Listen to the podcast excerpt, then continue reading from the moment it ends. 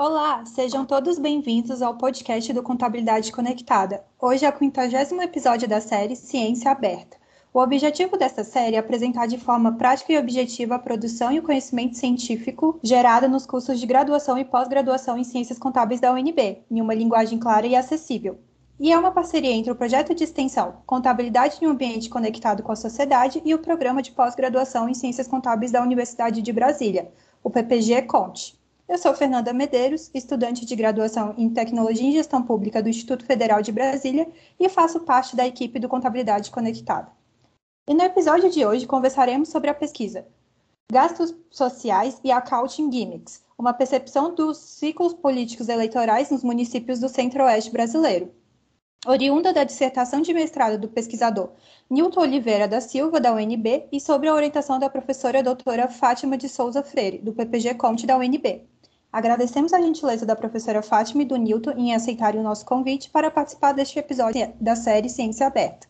E para começar, poderiam explicar de forma sucinta para os nossos ouvintes o objetivo principal e a motivação de sua pesquisa? Eu me chamo Nilton, como você já apresentou, sou doutorando do programa de pós-graduação em contabilidade da UNB, né?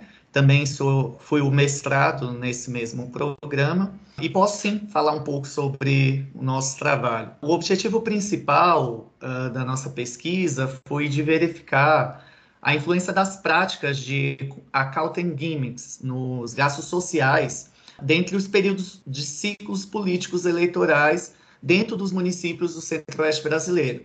De uma forma mais explicativa, nós buscamos identificar é, as influências de manipulações contábeis no comportamento dos gastos sociais. Pesquisamos em especial ah, os gastos em educação, saúde e habitação e também verificamos as, alguma relação com os gastos de investimento. Ah, aí essa motivação ela partiu principalmente a partir de uma corrente da literatura que dizia que alguns países que possuem alguns regimes fiscais, que são as regras fiscais muito rígidas, elas tendem a praticar manipulações assim para manutenção dos seus cargos. Olá, pessoal. Eu sou a professora Fátima de Souza Freire, do Departamento de Ciências Contábeis e Atuariais da Universidade de Brasília e também do nosso programa em contabilidade. É, eu tive o grande prazer de orientar o trabalho do, do nosso aluno, Nilton Oliveira da Silva, o Newton, num período que estava fazendo mestrado conosco,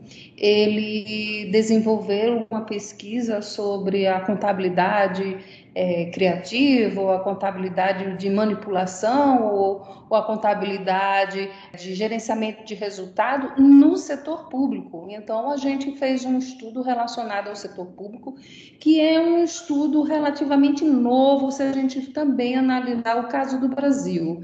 E o Newton, fazendo esse estudo é, no Brasil, ele confirma algumas teorias né, ou algumas hipóteses que acontecem também em outros países. Então, essa questão da manipulação das informações contábeis antes ou até depois do período de eleição ou dos ciclos políticos, não é? o ciclo de período de eleição, é, não é algo apenas que ocorre no Brasil, mas também é algo que acontece em outros países. E esse resultado pode apontar a alguns gestores públicos ou a própria sociedade a fiscalizar o que os gestores públicos estão fazendo com os recursos que são arrecadados através dos seus é, impostos, não é isso? Dos seus tributos, que nós temos essa obrigação é, a realizar para a manutenção das ações sociais. Vocês poderiam, de forma resumida, nos explicar o que a expressão accounting gimmicks significa no tratamento contábil do setor público?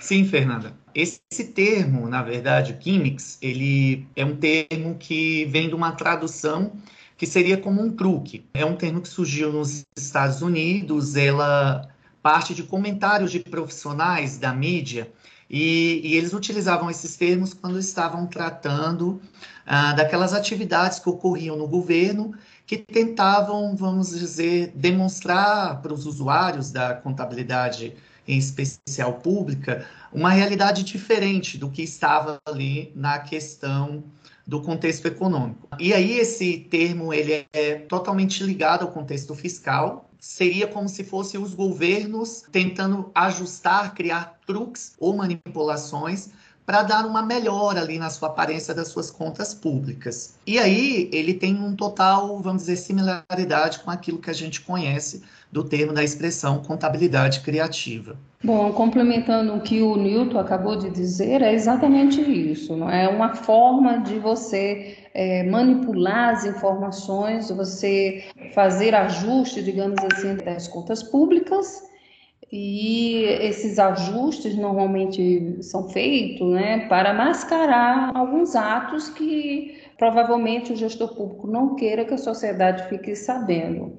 Isso não quer dizer que o gestor público esteja fazendo essa, entre aspas, maquiagem de informação de forma fora da lei. Não, ele simplesmente encontra brechas e essas brechas permitem que ele possa fazer esses ajustes ou esse mascaramento de informação e em seguida vai, digamos assim, apresentar esses resultados em períodos é, posteriores ao período que ele deveria, de uma certa forma, registrar os fatos contábeis.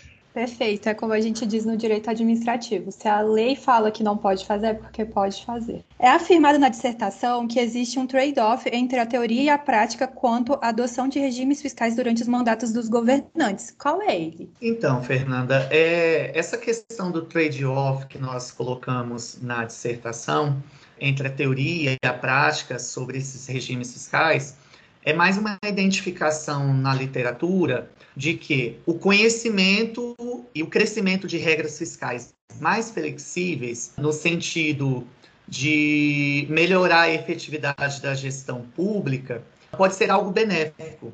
Mas aí a teoria ela vai apresentando que alguns gestores, até como a professora Fátima diz, se valem dessa discricionariedade para tornar uma gestão fiscal mais flexível, mas acaba utilizando de uma flexibilização através de decisões políticas, e aí não se torna uma, uma decisão desejável. Então, seria o fato de que essa escolha fiscal de um gestor, ela está se desvirtuando do objetivo principal, que seriam razões econômicas ou sociais. Eu também queria acrescentar um, um ponto importante sobre o comentário do Milton, é que esses resultados que, que estamos desenvolvendo, ou que são é, tratados na academia, é, é um, é, esses resultados apontam para ajustes nas regras fiscais. Porque se existem brechas na legislação e o gestor público ele pode de uma certa forma mascarar os dados, isso quer dizer que é, devemos ajustar as regras para que as informações elas possam estar muito mais próximas do que a sociedade gostaria de obter. Né? Então a gente vai sempre é, ajustar as regras fiscais ou as normas para que uh, os stakeholders do setor público obtenham as informações muito mais próximas do que a gente gostaria que fosse, ou da realidade, do que a gente poderia obter como realidade. Na pesquisa, é mencionado que a opção pela prática de accounting gimmicks está relacionada a três possíveis ações por parte do governante. Quais são elas? Ah, sim, Fernanda. Olha só, a gente traz a questão dessas práticas alinhadas a três, vamos dizer, três opções.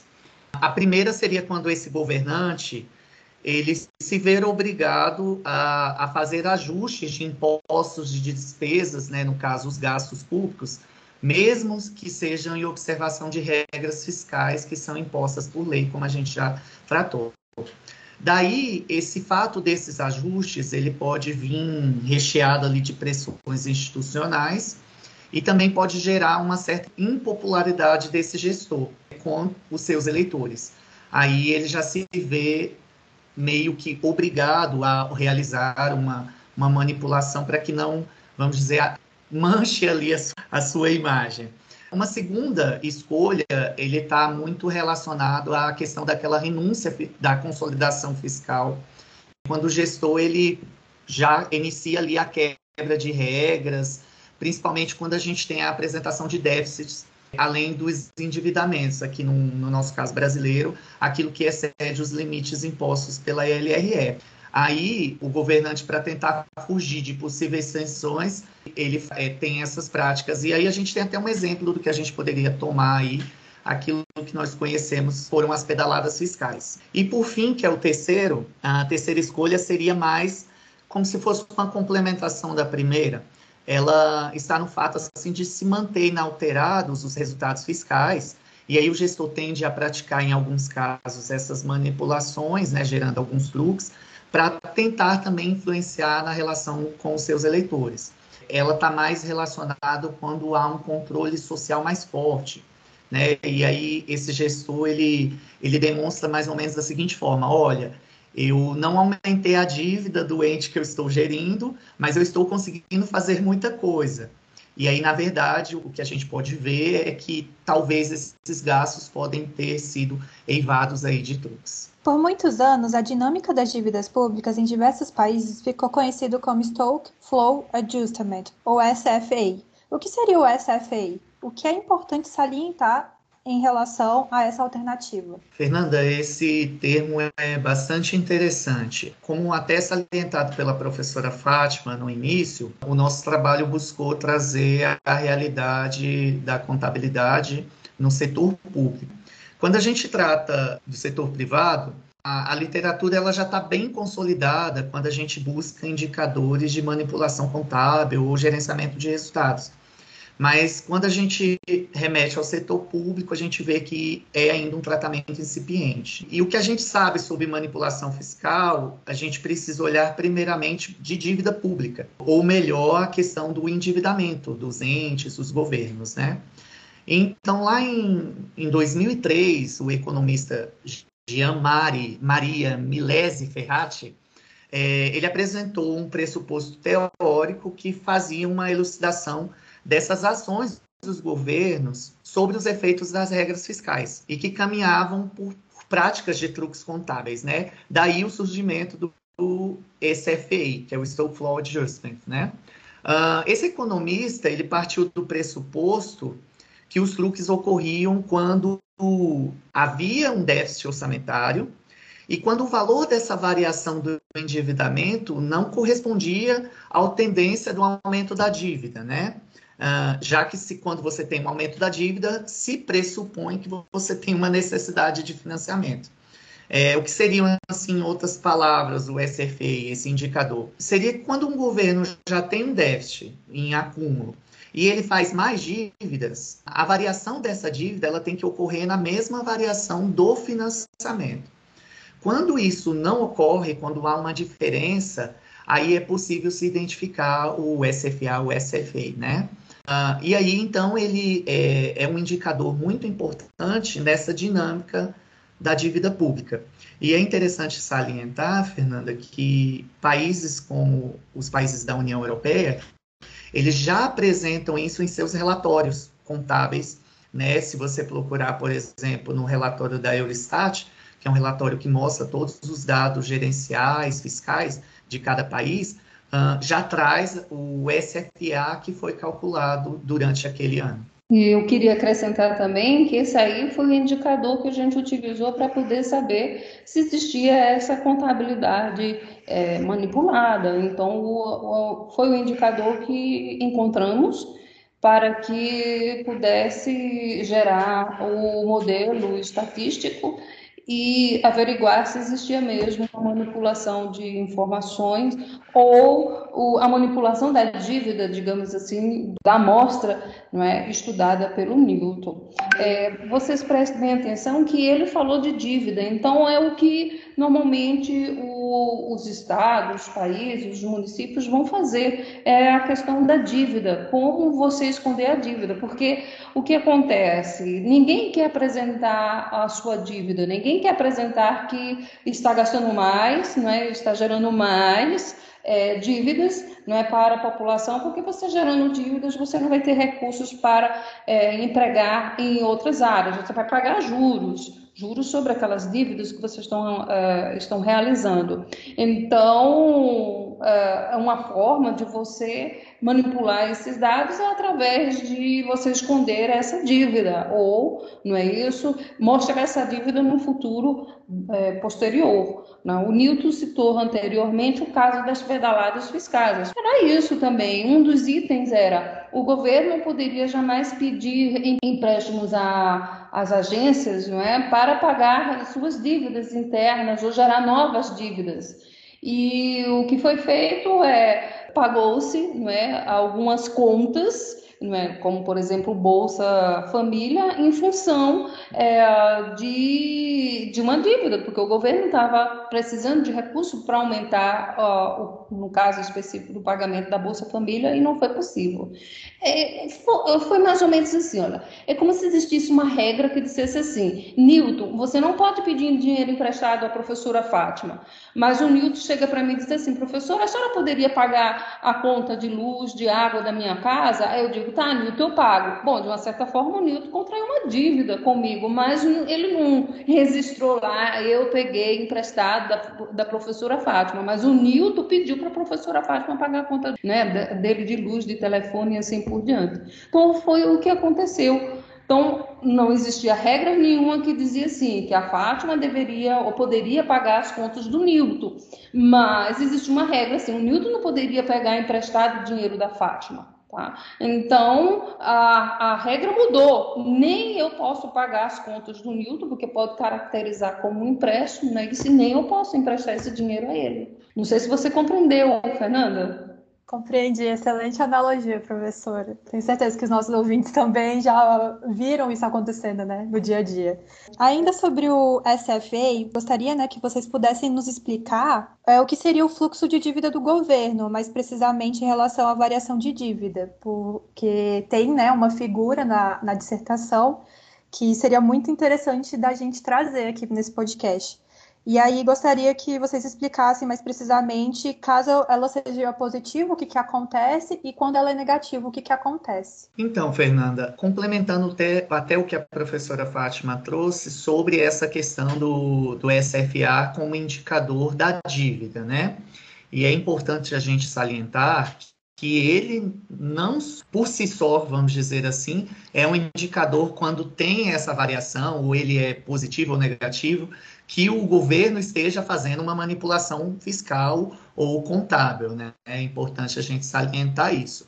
Ele alicerçado a outras variáveis, que é aí a importância desse indicador, a gente consegue ver nesse sentido de fluxo da dívida, como a professora Fátima elucidava agora.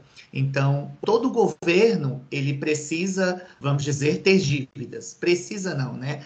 Ele tem dívidas para ser, ser cumpridas. E aí, quando acontece dessas dívidas elas estarem pautadas com outras variáveis, aí sim esse, esse FA pode indicar que houve uma manipulação. A ideia da, da, sua pergunta sobre essa, a figura que nós apresentamos no nosso trabalho é justamente a ideia identificação de forma ilustrativa de como podemos ver o que o SFA seria para os governos. Então, quando ele diz, no caso, que uma variação foi positiva, quer dizer que o governo está gastando mais, e aí a gente consegue ver, no caso, uma redução de superávit e, consequentemente, um aumento do déficit, né? E no caso da negativa é o caso contrário, que aí o, o governo passa a gastar menos e aí um aumento de superávit. E é importante a gente salientar, né, que no nosso caso brasileiro, a gente já tem uma cultura deficitária nos gastos públicos, a gente acaba gastando muito.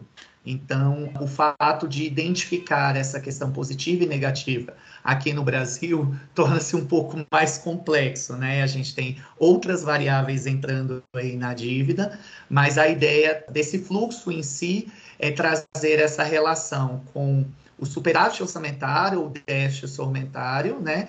E que há realmente uma variação, vamos dizer, uh, com relação, né? Não que seja a partir do momento que o governo gaste, que você também conheça esse financiamento. Os representantes eleitos possuem dificuldade em conciliar a execução de políticas públicas voltadas para a sociedade e manter a fidelidade de seu eleitorado. Nesse contexto, duas correntes teóricas opostas buscam explicar as influências das decisões políticas no contexto econômico e a existência de ciclos eleitorais. São elas a teoria dos ciclos políticos eleitorais e a teoria do controle político. Vocês podem nos explicar essas duas correntes teóricas e qual é a principal diferença entre elas? Pois bem, Fernanda, a gente utilizou essas duas teorias, em especial a teoria dos ciclos políticos, porque quando você identifica na literatura literatura, e principalmente quando a gente está falando de dívida, de gasto, até a professora Fátima elucidava aí, é, é muito difícil um governante querer apresentar a seus eleitores que está gastando. Talvez o gasto com investimento, que seja a construção de uma ponte ou de uma rodovia, ela seja bem mais vista do que um outro tipo de gasto, né? Aqueles gastos às vezes que não são tão bem vistos ou não são tão fáceis de ser identificados, né? E aí, então, a gente trouxe essa realidade dessas duas teorias. Elas estão ambas relacionadas à questão, então, de decisão política do governante, né?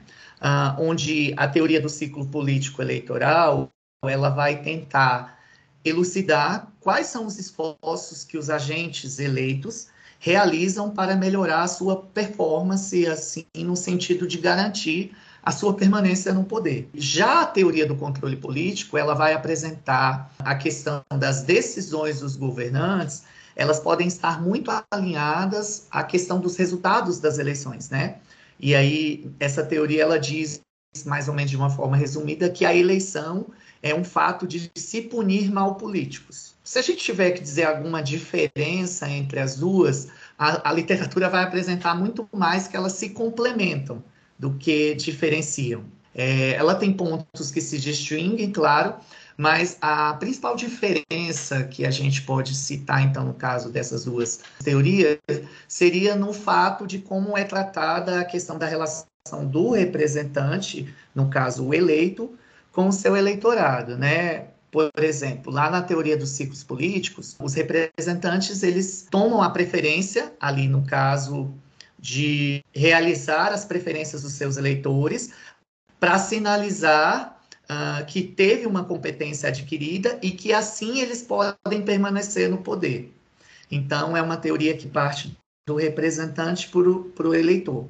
Já lá no controle político, ela já permite dizer o seguinte: olha, se, se permanece no cargo um representante, você vai ter uma geração de tendências de oportunismo. E aí você tende a criar manipulações, né? Então, os eleitores eles acabam utilizando pela teoria a eleição para sinalizar que o controle, na verdade, está na mão deles. Então, seria mais ou menos essa realidade que nós temos. Então, a gente consegue principalmente identificar isso nos nossos municípios, né? Uh, os municípios brasileiros, eles são, a gente consegue ver ainda aquele, vamos dizer, continuidade de políticos, de eh, familiares, de conhecidos. Então, é essa ideia que a gente busca trazer com essas teorias. É, eu só queria acrescentar que o quanto é importante as pessoas irem às urnas e votarem, porque a partir das urnas é que você vai, de uma certa forma, responder a essas teorias que nós estamos falando. É? Então, a população precisa é, ver claramente quem são esses políticos, como eles estão gerando esses recursos públicos, para, através da urna, dar uma resposta. Olha, eu percebo uh, desse meu gestor que ele não está aplicando corretamente os valores ou as contas públicas. E também, de uma certa forma, a responsabilidade daqueles que fazem as regras e as leis porque essas regras e leis devem coibir a possíveis manipulações contábeis. Então, se existem falhas no sistema, os gestores vão buscar essas falhas para poder gerenciar uma maneira que eles vão, de uma certa forma, trazer benefícios próprios, ao invés de trazer benefícios para a sociedade. Então, a população deve de uma certa forma, aprender mais sobre orçamento público, sobre gestão pública e acompanhar melhor a execução desses recursos para, através de uma urna, dar uma resposta a esses gestores. Eu quero que você continue, eu quero que você vá embora. Vamos dar agora chances a outros gestores públicos. Ao longo do estudo, foram desenvolvidas seis hipóteses. Vocês podem nos dizer quais são elas e como aconteceu a construção do pensamento empírico e, consequentemente, suas suposições dentro do estudo? Sim, Fernanda. A ideia da, das suposições do estudo partiu, obviamente, do nosso objetivo, né? E, como eu disse no início, a partir da leitura da literatura. Então, o nosso objetivo principal era conhecer a relação de regras fiscais rígidas e a Calton Gims, no caso, as manipulações contábeis. Já que a literatura apresentava que em países que possuem regras fiscais mais rígidas, mais ali embasadas em vinculações, tendem a manipular mais os governantes. Então, a gente parte dessa primeira premissa que regras rígidas, elas tendem a gerar mais truques contábeis. Daí a gente começou num contexto, eu e a professora Fátima, a nos questionar sobre essas manipulações no sentido dos nossos municípios. Uh, principalmente porque diversos municípios brasileiros, devido ao seu alto grau de dependência financeira, né, por exemplo, do Estado ou da União, porque nós temos diversos municípios no país que não conseguem se sustentar, né? Então, eles têm uma alta dependência financeira de transferências. E aí nós estávamos numa suposição. Esses municípios que já têm uma alta dependência, será que também não tem, por isso, uma rigidez fiscal? E aí, como que, que é, é, os seus representantes têm agido nesse sentido uh, da manipulação contábil? E aí também trazendo todo o contexto nacional, que uma rigidez fiscal para o nosso contexto brasileiro está alinhado em especial aos gastos sociais, já que a gente tem, por exemplo, o caso da vinculação dos gastos em educação e saúde, né? São 25% e 15%, respectivamente. Será que os gestores não estão, a partir do momento dessa rígida vinculação, também se comprometendo ou possivelmente tendo é, possibilidade de truques contábeis para ser é, sua manutenção no poder? E aí a gente, ao realizar essa ideia de que que a manutenção no poder poderia estar também alinhada uh, aos fluxos contábeis, então a gente utilizou a teoria dos ciclos eleitorais para ver se havia influência nessas manipulações. Daí, então, a gente, das suposições, a gente se desenvolveu seis hipóteses, como você disse, que seria o fato de verificar uma relação positiva entre as regras fiscais e a própria prática da, da accounting gimmicks, ou uma relação positiva entre a dependência financeira e essas práticas. Também a gente tentou verificar uh, uma relação positiva nas contas de restos a pagar, já que algumas literaturas, principalmente no contexto brasileiro, identificaram que a conta de restos a pagar é uma conta onde você pode identificar bastante uma manipulação contábil. E a gente também trabalhou a questão da relação positiva no caso de uma interação espacial entre os municípios, né, que, que seria essa interação espacial. Uh, já que alguns municípios já têm um gasto, no caso, com saúde e educação, alguns outros municípios podem ali utilizar de um efeito carona, né? É, não realizar os seus gastos e ali manipular sua gestão fiscal, já que existe um município próximo que oferece isso.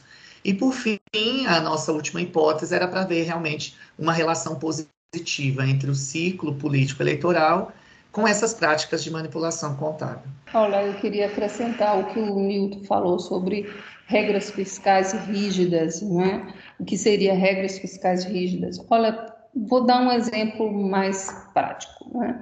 Como a gente sabe que uma boa parte dos nossos municípios eles dependem de recursos do governo estadual e federal, porque eles não geram receita própria. Nós temos muitos municípios que eles não têm capacidade de gerar receita própria, principalmente municípios do, do interior do Nordeste, onde a seca é muito grande, onde não tem água, onde não tem indústrias. fica muito difícil desses municípios gerarem receita própria. Então, nós temos um número considerável. Mais de 50% dos nossos municípios brasileiros têm é, essa dependência. E o que, que acontece é que o governo federal ele tem que pegar parte dos recursos que são arrecadados, destinar para esses municípios. Só que esses recursos já vão carimbados. X% desses recursos devem ser destinados para a saúde e X% para a educação. E ponto final. O que, que vai acontecer? O gestor daquele município que já está com aquele recurso carimbado, não vai sobrar nada para ele poder investir. É, em infraestrutura, ele, ele investir na cultura, ele investir em outros recursos que não vêm para ele, porque ele não tem receita própria. Então, o que, que ele vai fazer? Então, a, a, teoria vai dizer o seguinte: quando ele é rígido, e foi o que a gente imaginou, não é? existem regras claras e rígidas, você não pode gastar com outras coisas. Mas ele precisa, porque ele está agonizando, ele precisa também fazer alguma coisa. O que, que ele vai fazer? Ele provavelmente vai, provavelmente, ele vai utilizar esse recurso e vai desviar para gerar outras ações. Isso não quer dizer que ele vai pegar esse recurso e vai pagar a conta de luz dele, ou da casa dele, ou fazer alguma coisa do gênero. Não.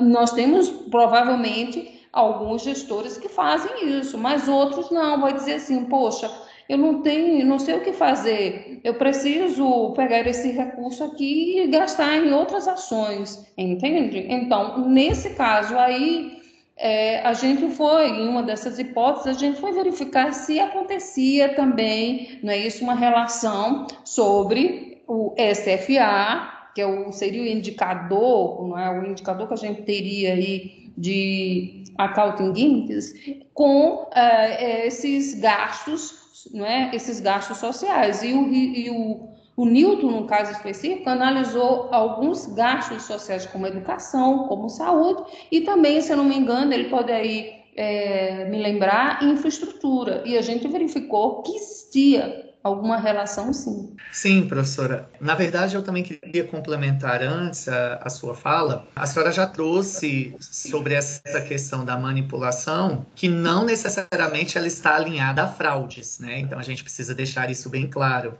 No setor público, a gente tem a relação da contabilidade criativa, e como a Fernanda também trouxe anteriormente, que se realiza aquilo que está em lei, então, o gestor ele pode, por meio da lei, conhecer algo para manipular aquilo, como a professora diz. Uh, a verba era para X, mas para se manter uma questão para o seu eleitorado, dizer, olha, eu estou aqui construindo alguma coisa, como a gente diz, né? A gente consegue ver muito mais construção de escolas, de pontes de rodovia, do que investimentos ali em pequenas coisas de segurança, de, de, cultura, né? Então, a nossa ideia principal é verificar gastos sociais, gastos da saúde, gastos de habitação e de infraestrutura. Ao verificarmos isso, nós verificamos realmente que em alguns casos, no caso gastos com educação, a gente pôde corroborar e confirmar que há realmente uma relação. Porém, outros gastos como saúde, nós não verificamos isso. É, a gente acabou refutando a nossa hipótese, né? Mas em gastos com investimento também você que não tem, na verdade, com investimento você não tem uma vinculação, não é rígido, você acaba não encontrando essa relação aí da manipulação. Inclusive, é até importante ressaltar, né, é, que eu não sei se os nossos ouvintes têm essa noção, só que se o município ele acaba não gastando aquela verba, né, que foi dado ou pelo estado ou pela União, no próximo ano ele pode sair em prejuízo e não receber, né? Então, inclusive, é até importante ressaltar isso, que é, tem que ser gasto, né? É aquilo que é destinado ao município. Para o estudo, foi criado um painel não balanceado com dados anuais que compreendem quatro ciclos políticos, de 2004 a 2017 quais foram os motivos que foram levados em consideração para escolher esse período de tempo? Inclusive, né, parabenizar o fôlego, porque 13 anos não é brincadeira. Obrigado, Fernanda. Mas a escolha, em especial, como estávamos verificando ciclos políticos, nós verificamos a cada quatro anos e, em, e estávamos verificando municípios, né? Então, são, para se os nossos ouvintes também não conhecem, aqui no Brasil nós temos eleição a cada dois anos, assim. Primeiramente, são feitas as eleições para os municípios, né? E posteriormente o nível federal e estadual. Então, nós verificamos as eleições para os municípios. A nossa escolha desse período de 2004 a 2017 se deu especialmente pela questão da criação da nossa lei de responsabilidade fiscal. Já que a gente está falando de dívida pública, de endividamento, a gente quis verificar, depois desse período, obviamente, da criação da LRF, alguns estados e municípios acabam, vamos dizer, melhorando aí as suas demonstrações, os seus relatórios quanto a essa questão da gestão fiscal. É, também, ah, em 2001, ah, o governo, na verdade, o Senado Federal também fez uma resolução no qual ele estabelecia limites de endividamento dos estados, do Distrito Federal e municípios. Então, a partir dessa, vamos dizer, desses marcos legais, foi a nossa escolha para verificar o período das eleições dos municípios, e vale ressaltar que são municípios do centro-oeste brasileiro, que abarcam os estados do Goiás, Mato Grosso, Mato Grosso do Sul. E é importante também, uh, uh, Fernanda, dizer, é, assim, reforçar, pode, os ouvintes podem questionar, ué, mas e o Distrito Federal, né? Por que, que não foi feito uma pesquisa diretamente para o Distrito Federal, já que ele faz parte do Centro-Oeste, né?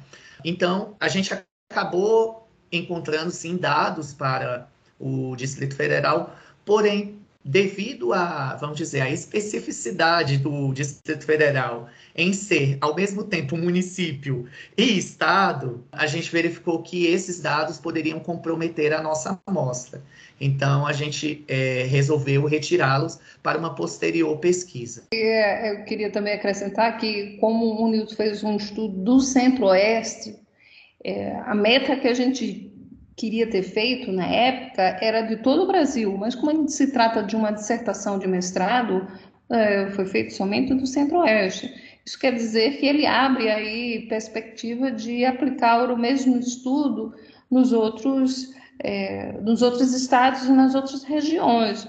Mas a gente acredita que o comportamento vai ser é, muito parecido. Talvez mais forte, talvez menos, não é? mas acreditamos que esse resultado seja idêntico para as outras regiões brasileiras. Não é?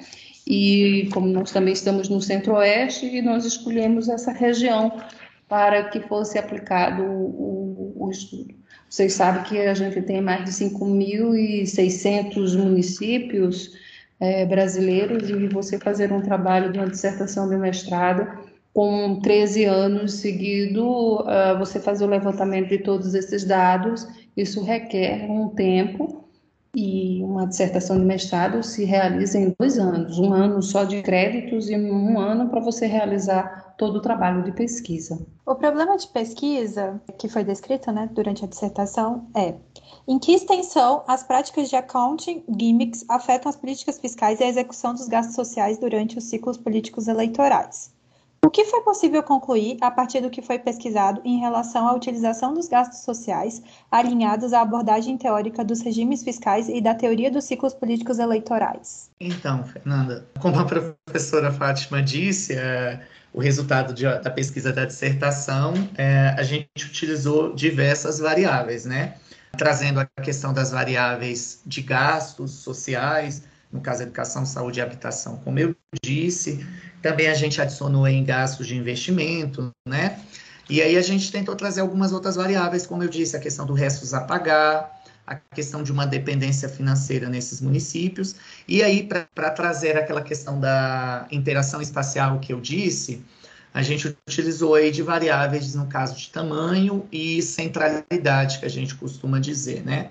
E aí, para trazer a, a realidade dos ciclos políticos, a gente utilizou de uma variável que a gente identificava como comportamento oportunista, porque a, a literatura traz essa ideia de quando você tem a possibilidade de uma reeleição, você tende a ter um comportamento um pouquinho de manipulação. E também em períodos, é o que a literatura diz. Quando está mais próximo da eleição, os representantes tendem a melhorar a sua questão fiscal, para deixar um pouco melhor, né, aparentar um pouco melhor. Depois, então, tem o período antes eleição e pós-eleição. Por isso a questão do ciclo político analisado, né? E, e, também tem uma outra questão importante que a gente trouxe da, da literatura, que é a ideologia partidária, já que a literatura diz também que algumas, por a questão de ideologia, uh, você pode ter um pouco mais de gasto e um pouco menos, né? E assim, de forma reduzida, Fernanda, uh, a gente acabou com os nossos resultados, a gente corroborou parcialmente com a literatura em relação à questão da, da relação positiva entre essas regras fiscais rígidas e as práticas de accounting gimmicks, como eu disse anteriormente, já que em algumas hipóteses não foi possível a gente confirmar um valor significativo. Com a questão da interação espacial, que a gente estava tentando identificar uh, a questão da dependência financeira desses municípios, a gente não, não foi possível a gente confirmar essa, essa hipótese, é, já que as variáveis que foram apresentadas no nosso estudo, elas não tiveram poder significativo. Então, é, gera uma possibilidade de uma pesquisa de identificação de outras variáveis, já que a gente consegue ter, pela literatura, a suposição que sim, quando a gente tem o efeito carona, é, você tende a ter aí uma questão de manipulação. E, e aí, já quando a gente fala de oportunismo político e no sentido de dependência financeira em si, aí sim a gente consegue realmente confirmar uma relação positiva entre essas manipulações contábeis e esse fato de reeleição, de um oportunismo político, né? E aí a gente acaba concluindo, sim, que a utilização desses gastos sociais com uma teoria de regimes fiscais e a própria teoria do ciclo político-eleitoral, ela é sim influenciada pelo comportamento oportunista dos gestores e por práticas de accounting gimmicks. Mas eu acho que a melhor contribuição do trabalho do, do Newton eh, foi a contribuição para que a gente reveja mais uma vez as regras fiscais. Porque se a gente quer que as regras fiscais elas sejam atendidas plenamente, então a gente precisa ajustá-las para que não tenha práticas de accounting gimmicks ou práticas de manipulação né, de informações. É, vou voltar àquele exemplo, né? Se a regra diz assim, Nilton, você não pode pedir dinheiro emprestado à professora Fátima, é, mas a professora Fátima anda pagando as suas contas para no futuro lhe cobrar, tá certo?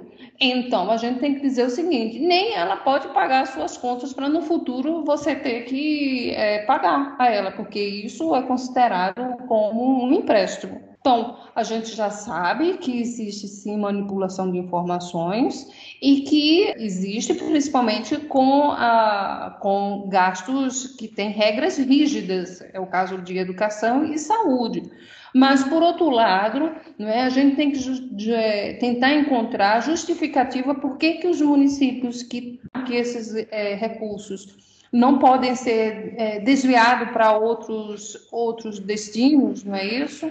Ou sendo gasto de outra maneira, por que, que eles estão fazendo isso? Porque se eles estão fazendo isso é porque não tem recurso.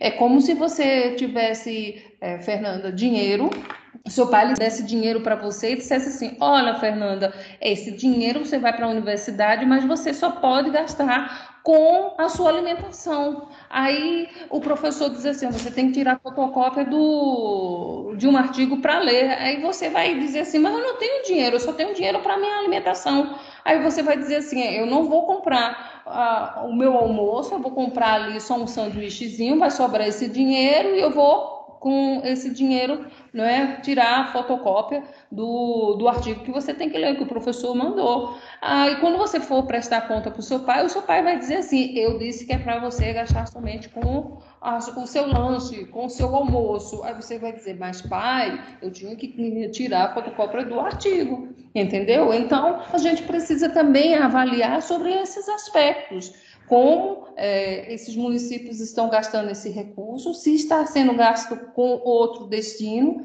se existe, não é isso, a necessidade de também a gente avaliar melhor sobre a flexibilidade dos gastos também ou dos recursos que são destinados para o município. Para finalizar, sempre abrimos espaço para que os convidados indiquem algum livro, algum podcast, filme ou qualquer outro conteúdo para os nossos ouvintes em relação ao, ao assunto enfocado. Qual a recomendação de vocês para esta semana? Olha, Fernanda, é, eu primeiramente vou indicar aos nossos ouvintes a leitura do nosso artigo, porque essa dissertação ela já teve um artigo publicado na revista é, Vista e Revista uma revista de contabilidade aqui, na edição, se eu não me engano, agora de janeiro de 2020.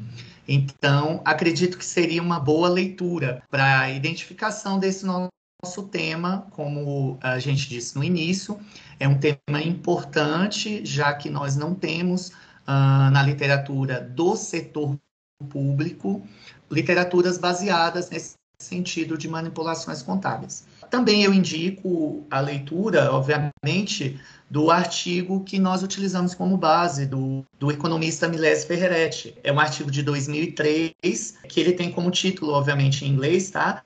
Mas ele diz bom, mal ou feio. E aí ele diz os efeitos das regras fiscais com a contabilidade criativa. É bem interessante o artigo, então é uma indicação, obviamente, aí dois artigos, o nosso, já com uma publicação, e a base que nós utilizamos desse pressuposto do SFPA, do Milese Ferretti de 2003. Oi, Fernanda. Além desse artigo que a gente publicou, né, resultado da dissertação do Newton, que você já citou anteriormente, que é Gastos Sociais e Accounting Gimmicks, uma percepção dos ciclos políticos eleitorais dos municípios do centro-oeste brasileiro, Teve outra dissertação que eu também orientei nessa temática, que foi do Edilson Bezerra da Silva, de 2018, é, e o título é Práticas de Contabilidade Criativa nos Estados Brasileiros, Influências dos Ciclos Eleitorais. Em 2018, ele também defendeu esse trabalho.